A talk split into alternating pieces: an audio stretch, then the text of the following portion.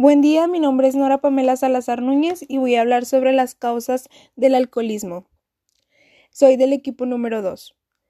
La primera de ellas, y muy importante, es la convivencia con un familiar que es alcohólico, ya que el estar mucho tiempo con él o convivir con él hace que adquiramos esas nuevas, se podría decir, esos nuevos hábitos, ya que no sé, verlo siempre tomando, pues vamos a decir, pues si mi papá toma, mi mamá toma, pues yo también lo voy a hacer y así. Está también la de ciertos genes, también aumentan esas conductas adictivas. Es decir, que si nosotros, no sé, tomamos con frecuencia, ya se va a volver una adicción y es cuando viene el alcoholismo, que está bien tomar, pero ya es cuando te excedes y ya tienes unas conductas adictivas.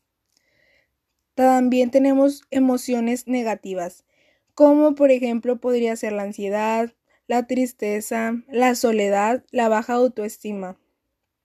Por ejemplo, cuando estamos felices, decimos, no sé, como de, vamos a hacer fiesta y empezamos a consumir alcohol en una reunión familiar o en una fiesta, un festejo.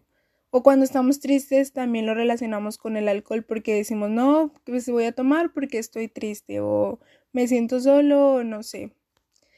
Es como influyen esas emociones en el alcohol.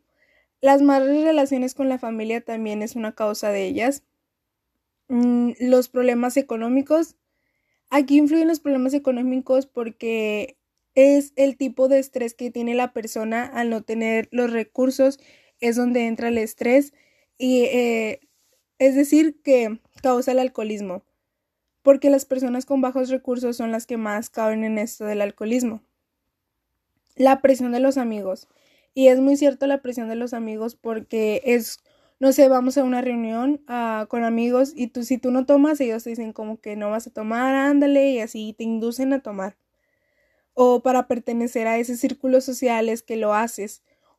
Aunque a ti no te guste, pero pues si estás viendo que todos lo hacen, vas a decir porque yo no lo hago y luego vas a pertenecer a ese círculo.